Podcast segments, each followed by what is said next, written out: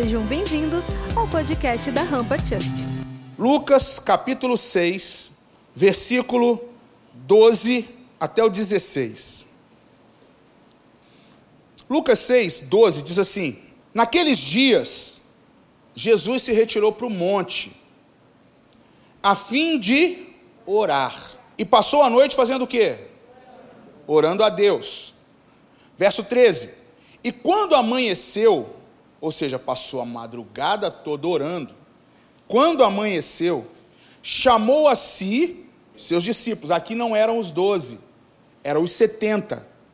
O grupo era muito maior. Talvez é, era o grupo que ele estava era esse grupo aqui, ó, uma banda dessa igreja hoje. E escolheu doze entre eles, aos quais deu também o nome de apóstolos. Simão, a quem acrescentou o nome de Pedro, e André, seu irmão, Tiago e João, Filipe e Bartolomeu, Mateus e Tomé, Tiago, filho de Alfeu, e Simão, chamado Zelote, Judas, filho de Tiago, e Judas Iscariote, que se tornou o traidor. Até aqui. Aqui está acontecendo o processo de seleção de Jesus para fazer os, o, chamar os fazedores de discípulos. Jesus aqui ele está dando a condição de que, olha, os 70 são fazedores de discípulos, só que agora eu vou precisar de 12 para aumentar a estratégia do crescimento de discípulos na terra. E Jesus começa fazendo o quê? Ele faz algo que eu e você, eu vou pedir isso a você durante essa temporada, que você faça uma simples oração. Eu não vou pedir para você orar à madrugada, que eu poderia, porque tem base na palavra. Eu poderia falar para você orar de noite até de manhã, porque está com base nesse texto, porque ele orou até amanhecer.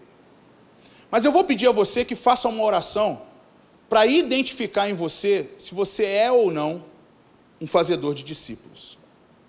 Eu estava lendo o conceito aqui, um conceito não, um, um, um entendimento um autor, do Paul Garrison, um pastor americano, dizendo que cristão, perdão, Jonathan Lehman, de um livro chamado Discipulado, uma igreja batista americana, da Capital Baptist. É, ele diz o seguinte: cristão é aquela pessoa que realmente vai à igreja, se assenta e acaba ali aquele momento, vai embora para casa. Mas o discípulo é aquele que o tempo todo está incomodado em se formar e formar outras pessoas no modelo de Cristo que ele está sendo forjado. A ideia para nós hoje é cristãos ou discípulos? Para esse momento da pandemia, para esse momento de fragilidade emocional das pessoas, cristãos ou discípulos? Pastor, eu prefiro cristão. Eu oro se alguém me chamar, eu vou manter meu protocolo de ser um bom, uma boa pessoa em Cristo, estou dando um bom testemunho, por, e eu não preciso fazer ninguém ter que seguir o meu modelo, e assim está ótimo. Mas agora, e o discípulo de Jesus? E aquele que é separado por Jesus? E aquele que é designado a uma missão por Jesus. Em vários seminários, em vários cultos de igreja, livros e livros, e é curioso que assim, é um, um assunto muito batido, mas os livros mais vendidos hoje, no meio cristão, são livros ligados, tirando a ficção, são livros ligados ao, ao discipulado.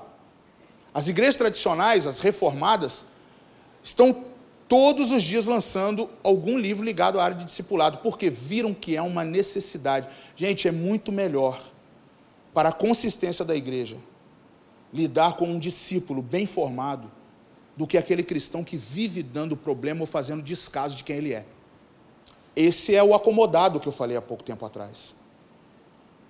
Agora pensa comigo, não pegando essa paráfrase aí, esse, esse exemplo, mas pega hoje como nós estamos acomodados com as, as facilidades que nós temos. Nós não temos mais uma cobrança, uma exigência de cuidar de outras pessoas. No momento em que mais precisávamos cuidar de vidas, nós estamos o quê? Negligentes. Pensa se não é uma verdade. Eu vou perguntar para você aqui: você se sente uma pessoa apaixonada por vidas? Que gosta de cuidar de pessoas, de ensinar os valores cristãos que você tem? Você quer ser uma boa referência para alguém? Você quer andar com alguém ensinando? Eu estava lendo aqui na introdução de um livro, Aí está aqui, ó, no primeiro século, vou ler isso para você que é interessante. Os discípulos eram indivíduos que se ligavam a alguém com o intuito de aprender por aquela pessoa. O aluno era chamado discípulo. A pessoa a quem eles seguiam era chamada de mestre.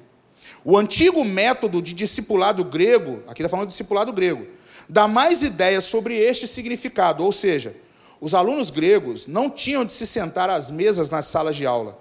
Em vez disso, seus pais orgulhosos colocavam seus filhos ou os escravos resignados, que tinham um propósito com eles, em um bosque onde cresciam limões, laranjas e olivas. À sombra dessas árvores agradáveis e cheirosas ficava o mestre, vestido em um longo manto branco e com uma barba vistosa. Uma vez que os alunos ou discípulos estavam reunidos, ele começava a andar entre as árvores, compartilhando com eles a lição daquela hora.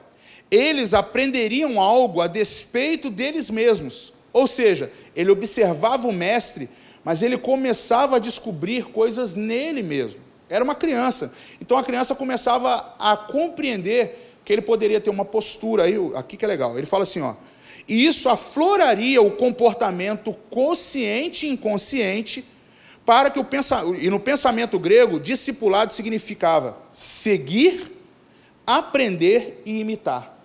O grego aprendia dessa forma: seguir, aprender, imitar. E aí ele fala: todos esses três conceitos ficaram visivelmente evidentes no impacto que Cristo teve em seus discípulos, em seus discípulos, pois possuem o mesmo poder na formação dos discípulos dos dias de hoje. Aí aqui ele fala: o que então é um discípulo? Aí a pergunta: o que então é um discípulo? Ele é alguém que tem uma relação pessoal contínua com o seu mestre, cuja vida do mestre é um padrão a ser imitado. Hábitos, discurso, personalidade, comportamento, reações e atitudes do discípulo vão ser padronizadas pelo comportamento exemplar do mestre. Isso é a base do discipulado. Isso é ser o discípulo. Essa é a relação do discípulo e do mestre. O mestre ele tem uma responsabilidade de criar hábitos, comportamentos, discurso, personalidade, é, reações e atitudes que vão influenciar 100% na vida do seu discípulo. E o exemplo maior que nós precisamos seguir é quem? Jesus Cristo. Nós precisamos resgatar os valores, os hábitos, os comportamentos, as indicações, as orientações, a forma com que Jesus falava. Eu e você, nós somos assim, extremamente impressionados, emocionados quando chega a Semana Santa, aquela coisa da paixão, a gente vê aqueles filmes e aí mexem com a gente como é que Jesus era e tal, movimenta algo na gente, mas Será que nós estamos prontos para reproduzir esse comportamento nos dias de hoje? Será que eu e você estamos prontos para reproduzir o comportamento de Jesus dentro de casa, com a nossa família, com os nossos filhos? Será que nós estamos prontos para reproduzir o, o comportamento de Jesus no nosso namoro? Será que nós estamos prontos para reproduzir o comportamento de Jesus? Será que nós estamos prontos para fazermos fazedores de discípulos? A pergunta que fica hoje: o Senhor não escolhe a tua idade ou o momento certo para que isso aconteça. O fazedor de discípulos não omite a paixão que ele tem em forjar o melhor de Deus e de Jesus no outro. Esse foi o podcast da Rampa.